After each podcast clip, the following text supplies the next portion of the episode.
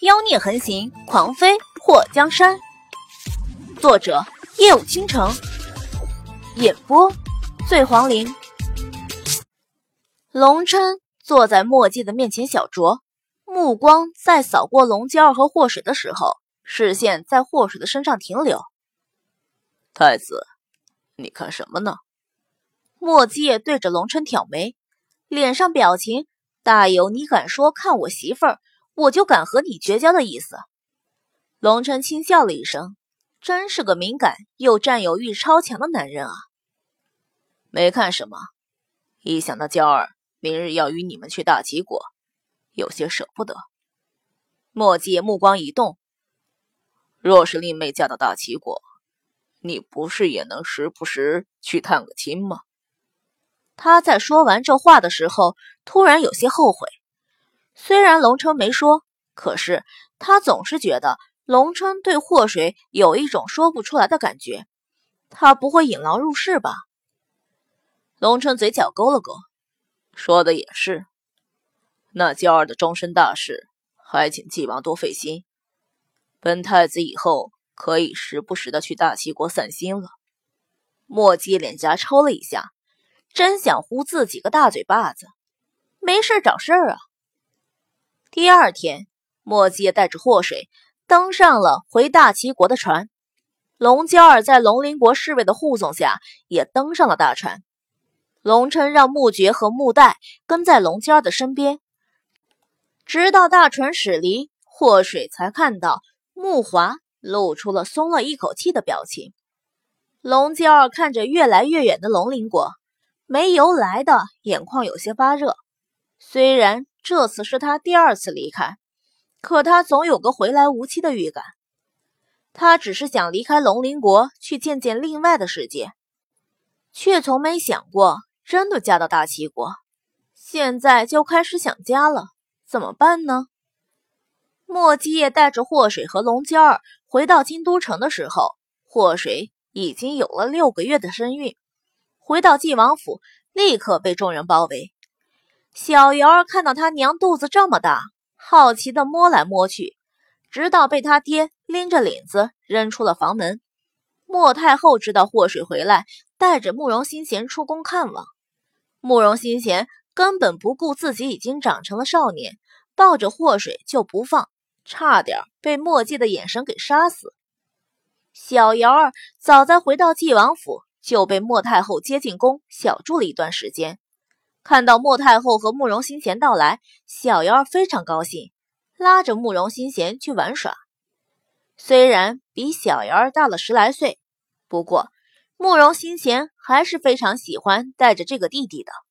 肉包子和大黄虽然没有相同的长相，不过都有一颗禽兽的心。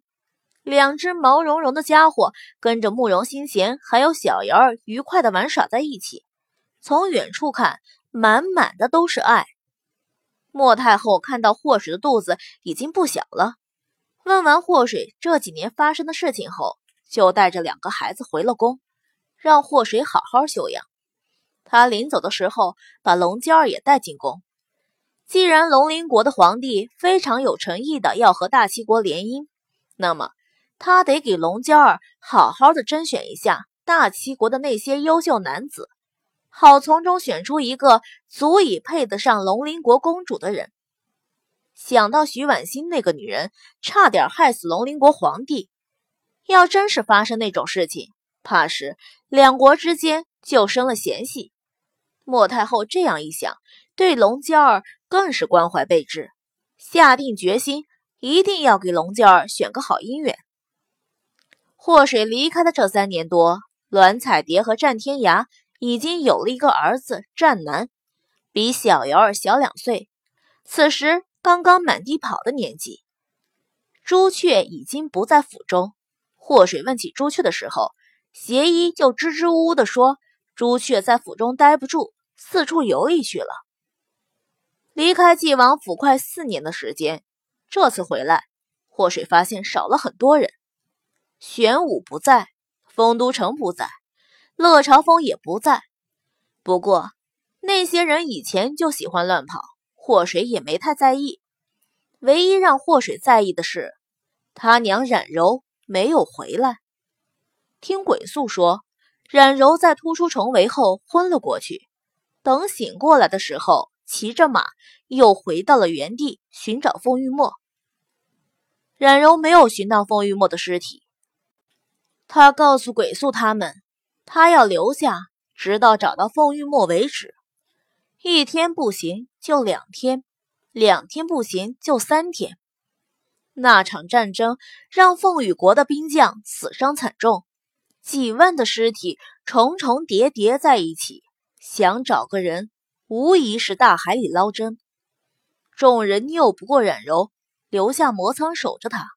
后来魔苍独自一个人回来了，说冉柔在凤羽国郊外搭了一个木屋留下了。祸水想着去接冉柔回来，不过路途遥远，他又大着肚子，这个念头直接就被墨界的一盆冷水给浇熄了。墨界告诉他，去凤羽国可以，不过得先把孩子生下来，等他身体养好了再说。不过墨界怕祸水担心，派了不少高手去保护冉柔。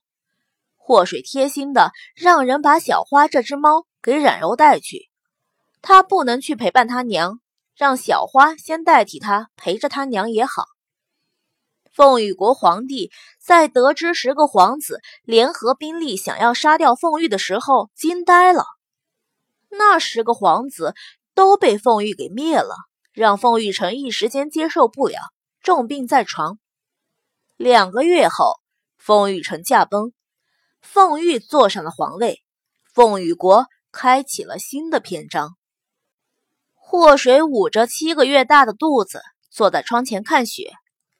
大齐国的冬天总是美丽的销魂，那白雪在月光下闪闪发光，让他觉得心旷神怡。水儿，为夫已经洗香香了。墨迹也洗过澡后，身上只披着一件单衣，腰带随意的缠了一下。露出了漂亮的锁骨，还有结实的胸膛。祸水哐的一下把窗户关上。你穿成这样，能不能低调一点，直接进被窝？乱晃什么？墨迹也对着祸水挑眉。谁知道你开着窗户呢？来，亲爱的，快来向叔投怀送抱。